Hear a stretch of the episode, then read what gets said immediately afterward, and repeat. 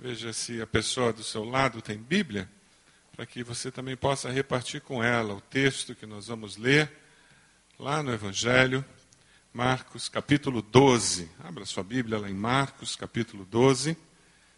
Dessa forma todos estaremos juntos. Marcos capítulo 12. Você vai ver um vídeo que relata o texto bíblico que nós vamos usar hoje. Dê uma olhadinha nesse vídeo.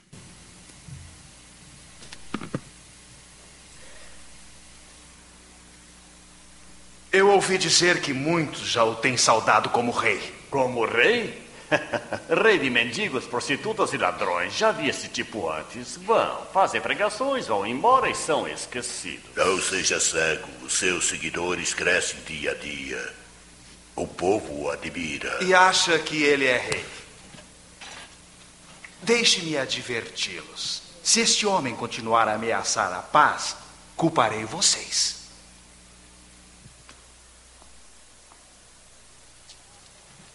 Acho que ele tem razão.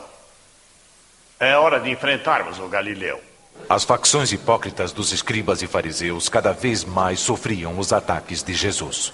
Enquanto o número de seus seguidores aumentava, aumentava também a oposição daqueles a quem ele condenava. No templo, Jesus viu uma viúva pobre dando duas moedas de cobre. É muito pouco. Ela não pode dar mais? Afirmo a vocês: esta viúva pobre deu muito mais do que todos os outros. Porque os outros deram do que estava sobrando das suas riquezas. Ela, porém, pobre como é, deu tudo quanto tinha para viver. Diga-nos, com que autoridade você faz estas coisas? Quem te deu esta autoridade? É um texto pequeno, um evento simples que acontece no ministério de Jesus, mas que tem ensinamentos tremendos para nós com relação à perspectiva de vida, percepção de valores, o porquê nós estamos aqui. Um pastor amigo meu me contou uma história. Ele estava na convenção, na Assembleia da Convenção, na noite missionária, e a Convenção Batista Brasileira estava construindo um orfanato novo para as crianças em Palmas. É, antigamente era no interior do estado e tinha muita dificuldade porque nunca tinha pediatra por lá. E eles mudaram para Palmas para ter melhor escola para as crianças, tem um colégio batista muito bom em Palmas, e também porque tinha assistência médica melhor. E com isso teve que ser construído todo um orfanato, e hoje é um, uma das dependências mais modernas no Brasil na, no cuidado de crianças, com casas lares, com atendimento. Ficou muito bonito. E é interessante porque naquela noite missionária existiu o grande desafio de uma oferta para nós conseguirmos começar aquela obra. E esse pastor amigo meu disse que ele foi à frente, ele deu oferta e procurou um filho que sempre foi uma criança que se interessava em dar oferta para missões e não conseguiu encontrá-lo. Ele disse que guardou 10 reais no bolso e disse: daqui a pouquinho ele chega aqui, o Vitor vem me buscar, vem buscar o dinheiro dele para oferta. E ele não apareceu. E aquele momento de oferta estava acabando e de repente aparece o filho. E o filho aparece com os olhos cheios de lágrimas e diz: Papai, o senhor tem cheque? Ele disse: Tenho. O senhor pode fazer um cheque com todo o dinheiro que eu tenho lá em Fortaleza? Eu quero dar tudo para missões. E o pastor disse: Você tem certeza? Ele disse: Tenho. O senhor faz o cheque? E nisso ele preencheu o cheque, o filho saiu correndo, foi lá e entregou aquele valor, 182 reais. Era a soma de presente de aniversário, mesada que, que ele tinha guardado. E o pastor se admirou porque ele era daqueles filhos mão fechada, aquele que não gastava com nada. E o menino voltou e disse: Consegui entregar, pai. Aquelas crianças precisam ter um teto. Eu tenho um pai, uma mãe e ainda tenho uma casa para morar. Eles nem casa têm. Eu tenho que participar. É interessante que isso aconteceu numa noite na convenção. E aquele menino foi muito feliz para casa. Só que ele foi surpreendido por um mover de Deus que abençoou não apenas ele, mas a família e tem abençoado muita gente, porque o pastor Marcos acabou escrevendo essa experiência. No dia seguinte, o avô, que estava também naquela convenção, procurou o menino, sem saber do que tinha acontecido na noite anterior, e disse: ah, que bom que eu encontrei você. Você sabe que eu estou com um presente para você que eu não te entreguei ainda. Colocou a mão no bolso, tirou uma nota de 100 reais e entregou para o menino. E o menino ficou surpreso. Ele caminhou mais um pouco, ele encontrou um outro pastor. Ele tinha ajudado a vender uns livros no, no estande da Ordem dos Pastores. E a convenção já estava acabando. E aquele pastor disse: Olha, eu queria dar um trocadinho para você, para você comprar um sorvete. Você me ajudou demais. E deu 20 reais para ele. Mais um pouquinho de tempo passa, ele encontra um outro pastor que estava lançando um livro na convenção. E ele, durante aqueles dias, tinha ajudado a panfletar, a distribuir panfletinho do, do livro que estava sendo lançado. O pastor disse: Você me ajudou demais. E eu não dei nada para você, né? Colocou a mão no bolso, tirou mais 20 reais e entregou para ele. Isso já deu 140 reais. O Vitor quase não conseguia acreditar que em menos de um dia ele já tinha recuperado tudo aquilo. E o curioso foi quando voltou para casa. Eles tinham uma vizinha que a filha estudava um ano antes dele. Então ele tinha passado todos os livros dele para aquela menina. E ele foi surpreendido pela mãe daquela moça, daquela menina, que veio até a casa dele e disse: Olha, Vitor, você foi tão gentil, você cuidou tão bem dos livros e ainda deu os livros para minha filha eu vou dar alguma coisa, pelo menos para você tomar um sorvete, comer um sanduíche. Colocou a mão no bolso e deu 30 reais para ele. O pastor Marcos termina ah, o artigo que ele escreveu dizendo: Eles não sabiam da oferta que o meu filho tinha dado, mas Deus sabia. Isso não quer dizer que toda vez que eu dou uma oferta, Deus vai fazer pessoas me darem dinheiro de volta. Mas isso passa um princípio tremendo. Deus é o dono do ouro e da prata. Você vive com essa segurança?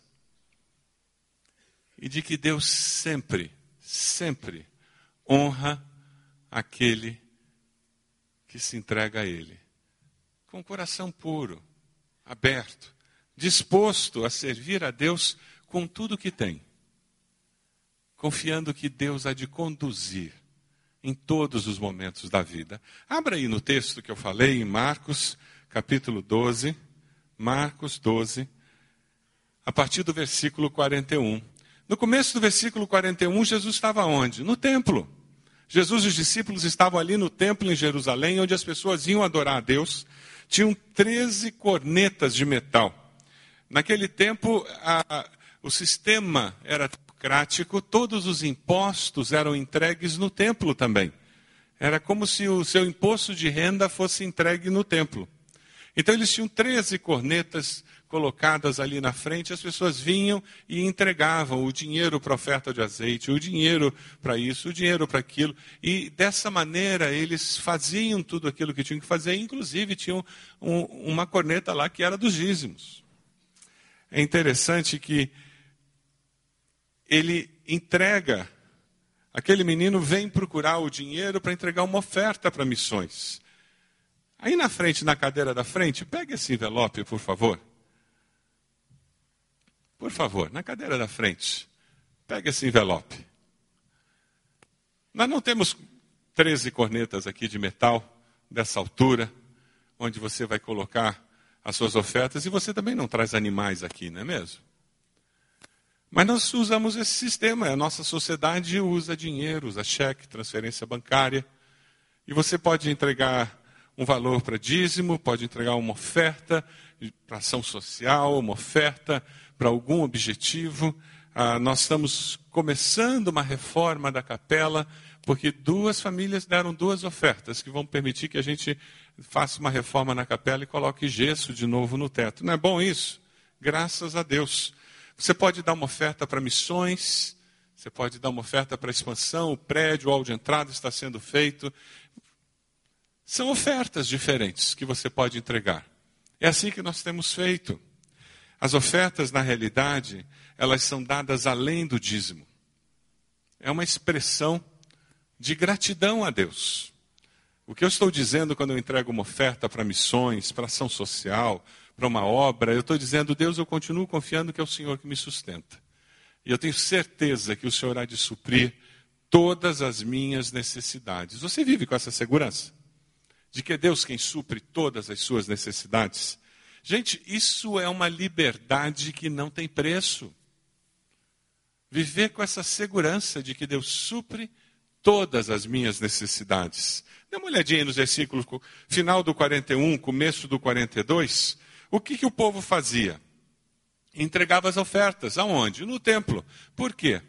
Porque não existe adoração a Deus sem oferta. É por isso que todos os cultos da nossa igreja nós temos uma oportunidade de ofertar. Mesmo que você já tenha entregue seu dízimo, a sua oferta naquele período em que você recebe salário, você é lembrado ao segurar o prato de que você está ofertando ao Senhor. É por isso que sempre temos o momento do ofertório. Não existe esse culto teórico esse culto filosófico, surrealista, que muitas pessoas tentam criar, em que eu sou só espiritual. Não existe essa separação do mundo espiritual e material. Isso é perspectiva pagã da vida. Os pagãos é que separam o espiritual do material. A fé cristã enxerga a vida como um todo. A cosmovisão cristã nos faz perceber tudo como bênção de Deus para nós. Nos faz perceber que Deus está agindo em todas as dimensões da vida. É interessante porque a viúva chega e ela traz o quê? Apenas duas moedas. Só duas moedas. Ela podia ter trazido tanta coisa, né? Mas só duas moedas. E qual foi a grande mensagem que Jesus encontrou nesse texto? Conversa com a pessoa do lado aí. Qual foi a grande lição que Jesus ensinou nesse texto? Pergunta para a pessoa do lado se ela já entendeu qual foi a grande lição que Jesus ensinou nesse texto. Qual foi? Jesus foi muito didático. O que que Jesus ensinou? Que a viúva pobre deu mais do que todos. Ora, ela só entrega duas moedinhas que não dão um centavo, e você está dizendo que ela deu mais do que todo. Jesus não conhece matemática, né? Jesus não serve para contador. O problema é que Jesus usa a matemática do coração e não aquela ciência exata. É isso que nos surpreende em casa. E quem é dizimista fiel já descobriu essa matemática do coração. Parece que o dinheiro estica, parece que o mês diminui. Surge uma renda extra, porque tem uma matemática do coração que não entra na razão humana. E quando eu vejo dinheiro, quando eu vejo as minhas finanças em casa, do ponto de vista humano e material apenas, eu não consigo enxergar a matemática do coração. Ah, mas quando eu consagro a minha vida a Deus, quando eu consagro minhas finanças a Deus, eu começo a dar passos de fé que me ajudam a perceber essa matemática do coração. E sabe o que acontece? Lendo um comentário, eu descobri uma frase que eu gostei demais. Quando eu começo a usar a matemática do coração, o que essa frase diz se torna realidade na nossa vida. Muitas pessoas têm mais do que precisam para viver, sem ter mais razão para precisar viver. A questão existencial não é quanto eu tenho, mas é para que eu vivo. É para que que eu tenho? Como eu uso o que eu tenho?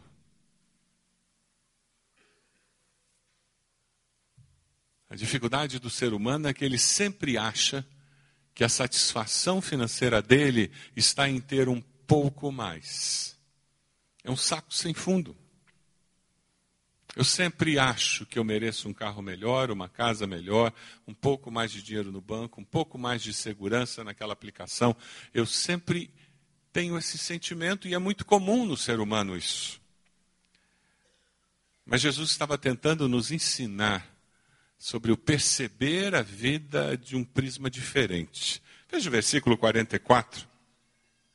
Ele ressalta que a pobreza da viúva ela era material e não existencial. Os outros deram do que sobrava. a viúva entregou tudo que ela tinha, dizendo: Deus, o que eu tenho pertence ao Senhor. Ela, da sua pobreza, deu tudo o que possuía para viver. Eu já ouvi algumas pessoas dizerem: Ah, mas que absurdo! Vocês fazem oferta lá na Esperança Viva, que é no meio da favela, é uma congregação onde muitas pessoas moram na favela. Não devia fazer oferta lá, não devia recolher dízimo, nem falar em dízimo. Por quê? Porque você é pobre, você não pode ser abençoado em entregar ofertas a Deus? Um missionário uma vez recusou a oferta de uma irmã muito pobre, catadora de papel. Ela soube que ele ia fazer uma viagem missionária. E no final do culto, aquela irmã veio e entregou uma oferta de 20 reais. Para um catador de papel, isso é muito dinheiro. E aquele missionário não queria receber. E aquela irmã deu uma resposta que ele nunca mais esqueceu. Por que, que o Senhor não quer me dar o privilégio de ajudar a sua viagem missionária? Aquela irmã tinha perspectiva bíblica da oferta. É privilégio que Deus nos dá de participar da sua obra, participar do seu reino, de enxergar que o fruto do nosso trabalho pode se multiplicar na vida de outras pessoas. Alguém disse com muita propriedade que a pobreza verdadeira é a falta de fé. Aí eu só olho para o meu umbigo, eu cuido das minhas contas, eu pago as minhas contas, eu planejo o meu futuro, eu me organizo, eu vivo na minha estabilidade. Eu nem preciso de Deus. Afinal, sou eu que controlo tudo mesmo. Eu queria que nós pensássemos em alguns princípios de vida que podem fluir dessa, desse texto. O primeiro deles é que a oferta verdadeira, ela é sacrificial. Não tem como eu entregar uma oferta que não me custe nada e achar que eu já fiz muita coisa. Lá em 2 Samuel, capítulo 24, nós encontramos um texto que é conhecido de muitos. Davi, cheio de gratidão, queria adorar a Deus. E ele chega no campo de Araúna e ele diz que ele quer adorar a Deus, ele quer fazer um momento de adoração, e aquele dono do lugar, sem dúvida, disse: Por que meu senhor e rei meu servo? Respondeu Davi: Para comprar sua eira e edificar nela um altar ao Senhor, para que cesse a praga no meio do povo. E Araúna disse: Perfeito, é o que eu quero. Meu senhor e rei pode ficar com o que desejar e oferecê-lo em sacrifício. Aqui estão os bois para o holocausto, o debulhador, o jogo dos bois para a lenha.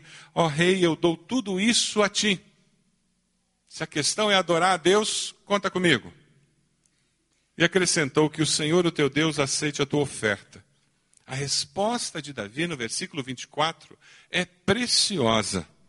Mas o rei Davi respondeu a Araúna: Não, eu faço questão de pagar o preço justo.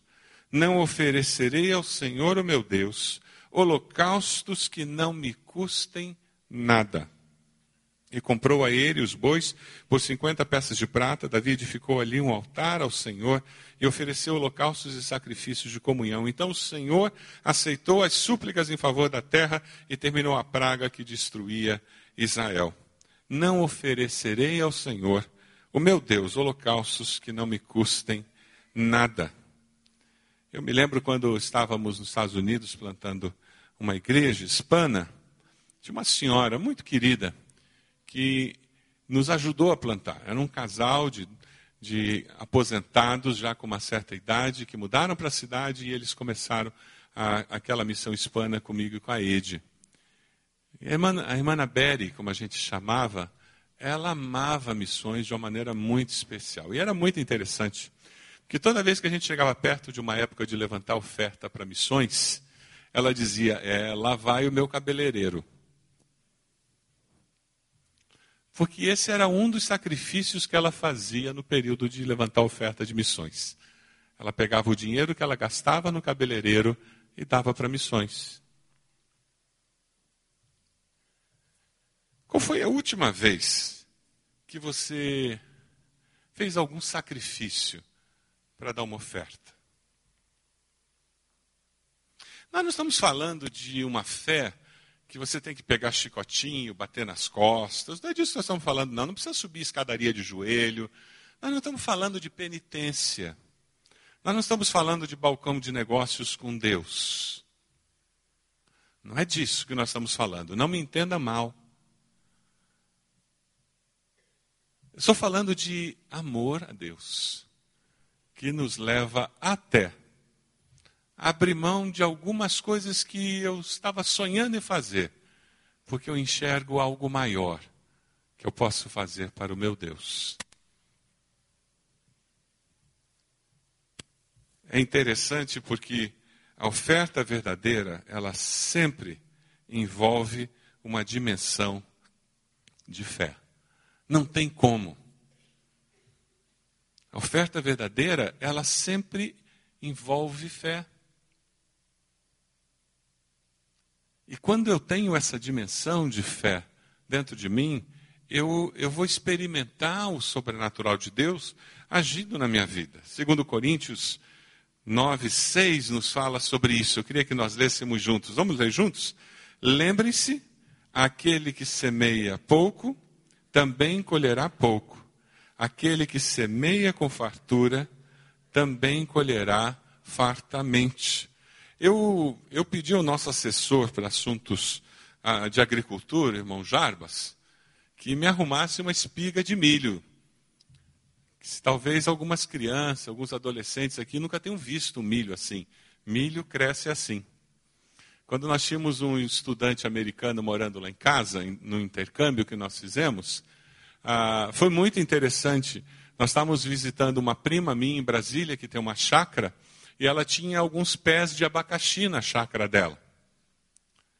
Vocês precisavam ver a cara daquele rapaz quando ele descobriu que abacaxi não nasce em árvore.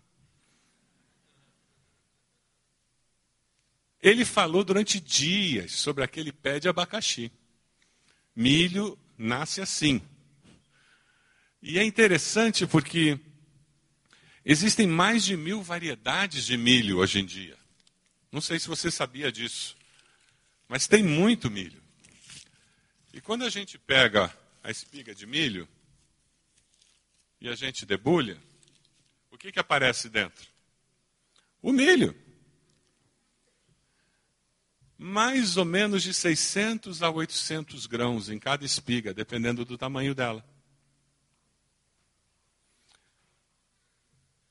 Cada pé de milho dá uma base de duas a três espigas.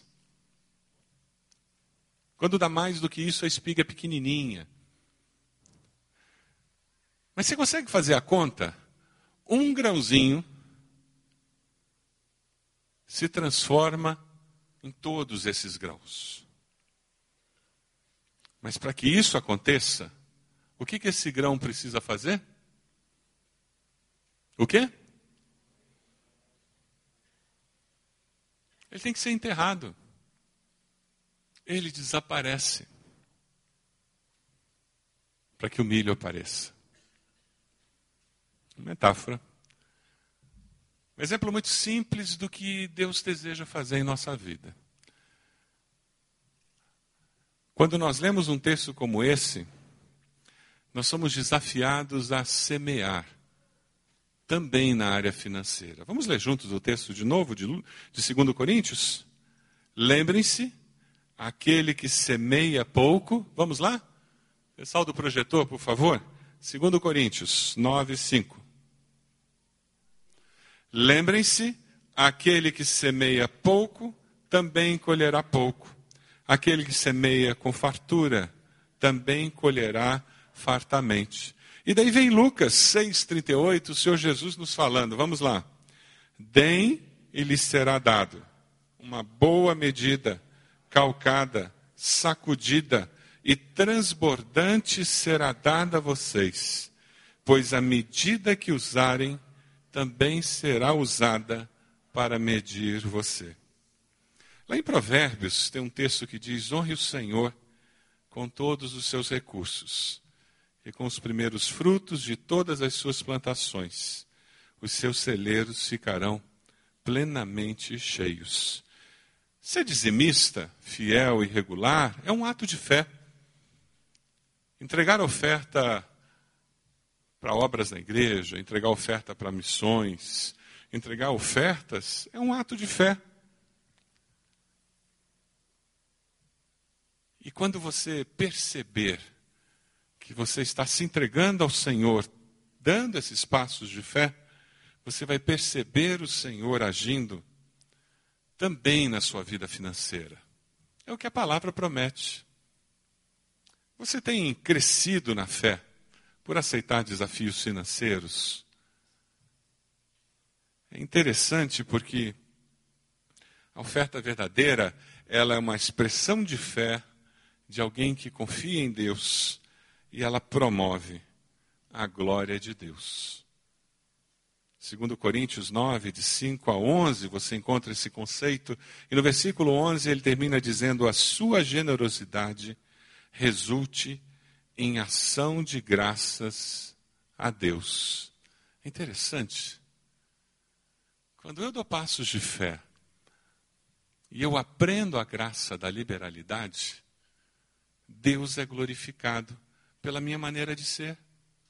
Pessoas vão olhar para mim e apontar para o meu Deus dizendo: que pessoa, que coração, que consagração.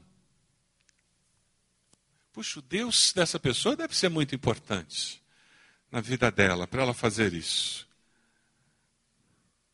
Essa viúva a fidelidade dela foi contada ao longo dos séculos, está sendo contada até hoje. Deus tem honrado a fidelidade daquela viúva. Quando ela chegou no templo, sabe como é que as pessoas faziam? Isso aqui é o mais próximo da corneta de metal que eu achei na igreja. É um porta-guarda-chuva. As cornetas elas eram tipo uma corneta assim, grande em cima, um pouco mais afunilada. E as pessoas jogavam as moedas, tinha uma técnica, os fariseus tinham uma técnica. Eles jogavam a moeda assim, porque daí as moedas desciam rodando naquela corneta. O que, que acontecia? Mais barulho. Quanto mais moeda, mais barulho, quanto mais barulho, uou, que ofertaço. Era desse jeito. Alguma coisa parecida com isso aqui. Era o que acontecia no templo. E a viúva chegou lá e encontrou gente fazendo isso.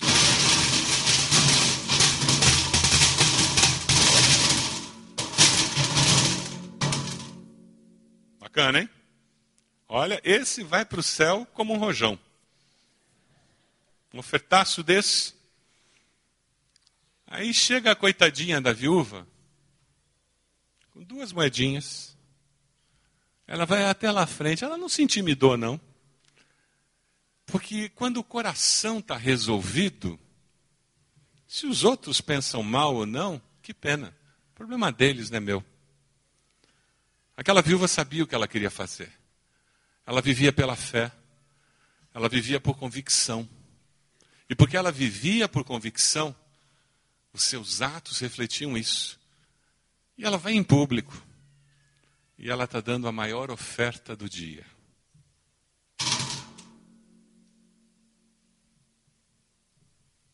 É ela quem recebe a aprovação do Senhor.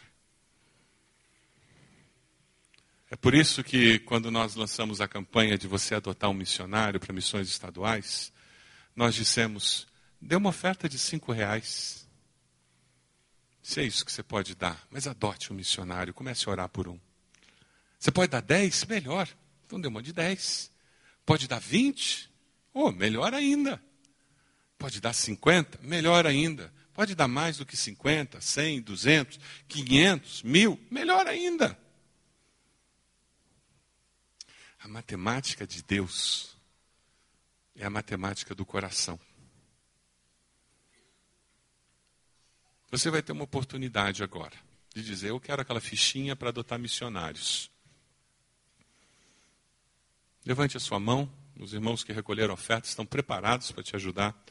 E eles vão entregar para você aquela fichinha. Só levanta a mão. Eu quero sim, eu quero adotar um missionário.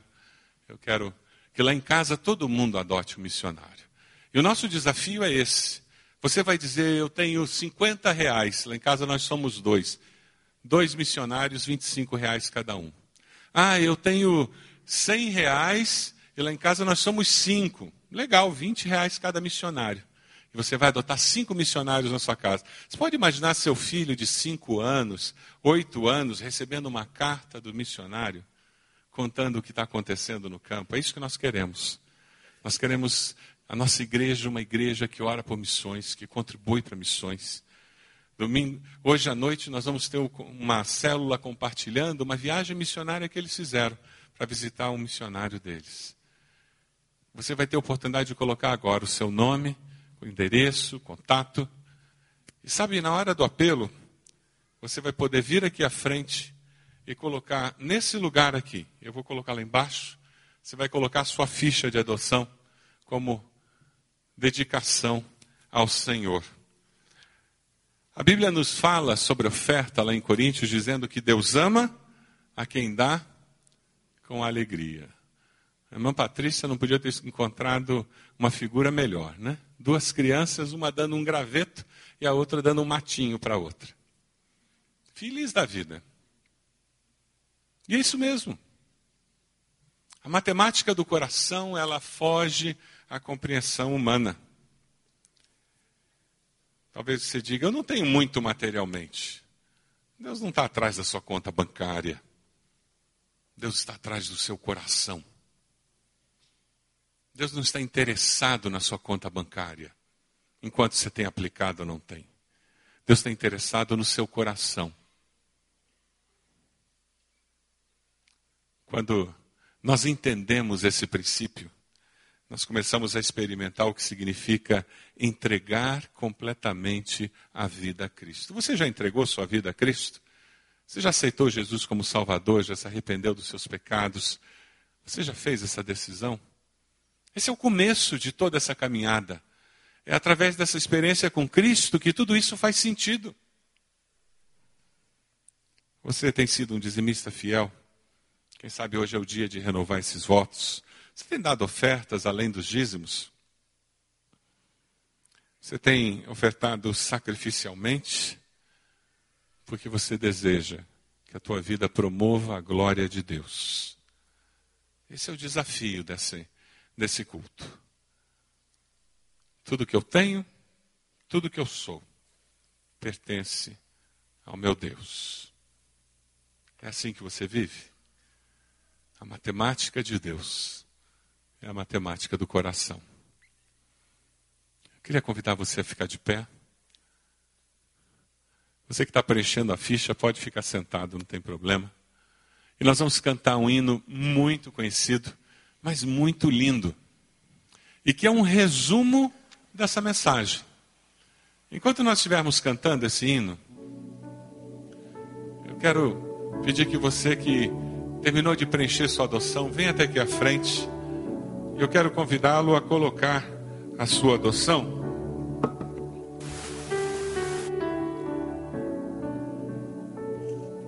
colocá-la aqui.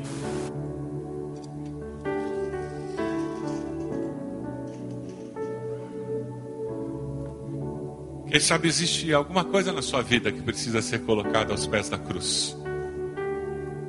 Nós falamos da oferta da viúva.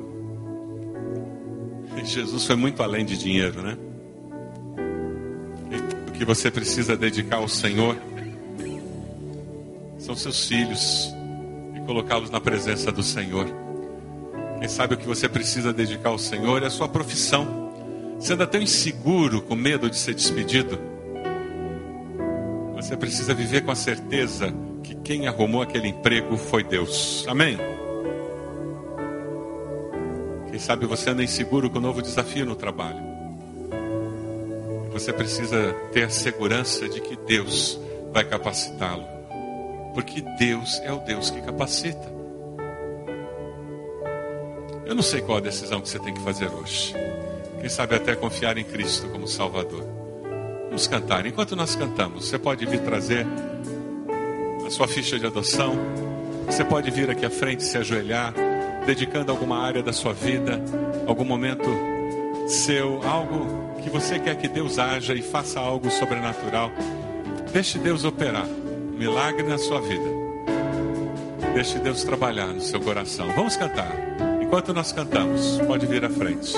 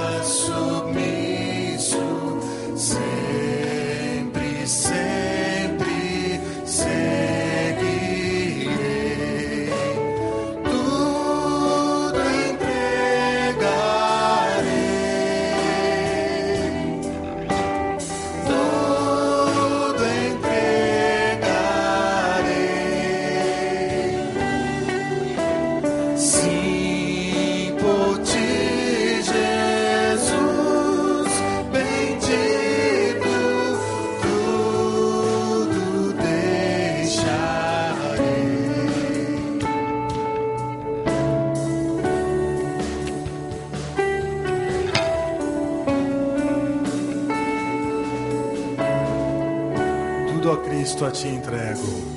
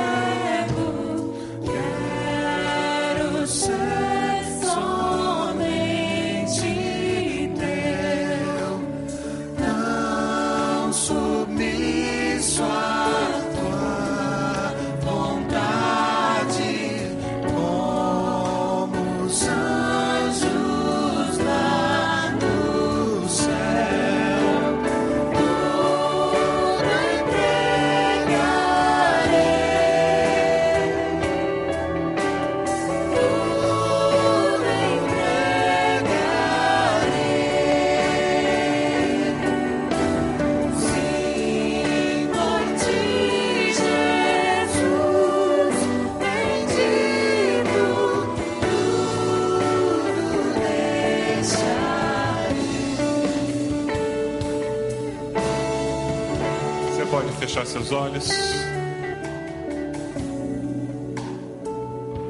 Ore pelas pessoas que estão aqui à frente, colocando-as diante do Senhor.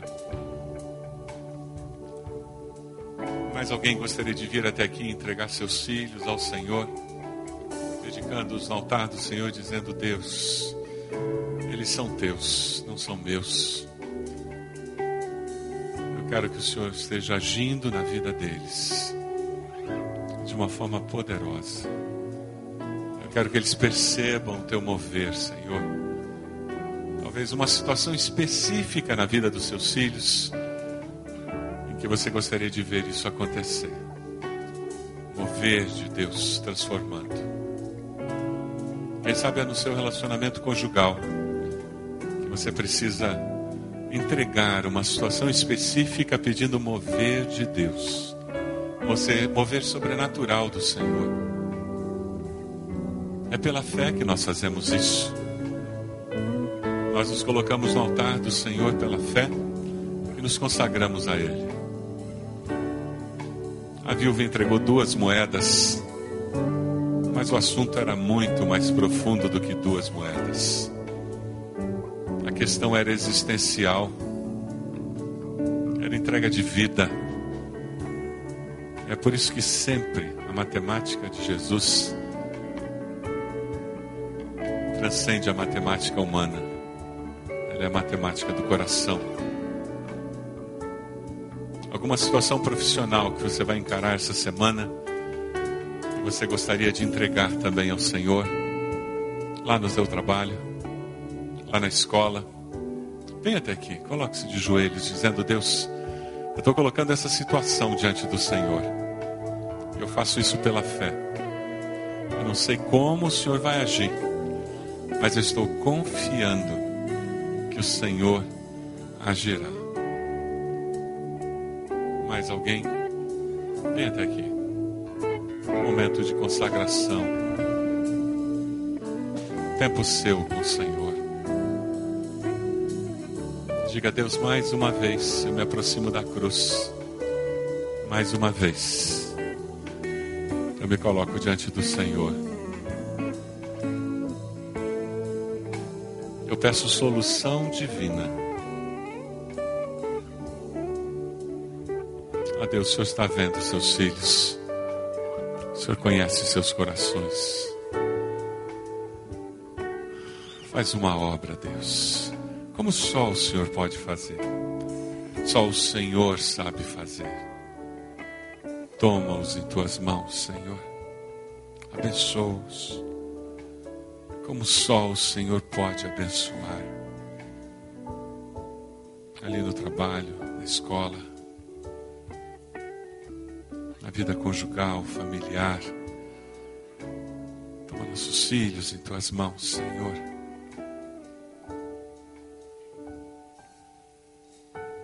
Manifesta, Senhor, a tua glória. Manifesta o teu poder, é a nossa oração.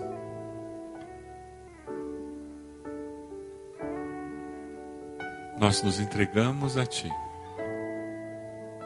porque só o Senhor é Deus, e só o Senhor é o nosso Deus. As nossas vidas pertencem inteiramente ao Senhor. Dedicamos-nos ao Senhor e ao Senhor apenas. Renovamos nosso compromisso de fidelidade. Te agradecemos porque o sangue de Jesus nos limpa de todo pecado. E vivemos com esta segurança de que com o Senhor nós somos mais do que vencedores. Vivemos com a segurança de que podemos tudo sim naquele que nos fortalece. A segurança de que nada, nem coisa alguma, nem pessoa alguma, nem poder algum poderá nos separar do teu amor revelado em Cristo Jesus. Louvado seja o nome do Senhor. Nós oramos no nome de Jesus. Amém, Senhor.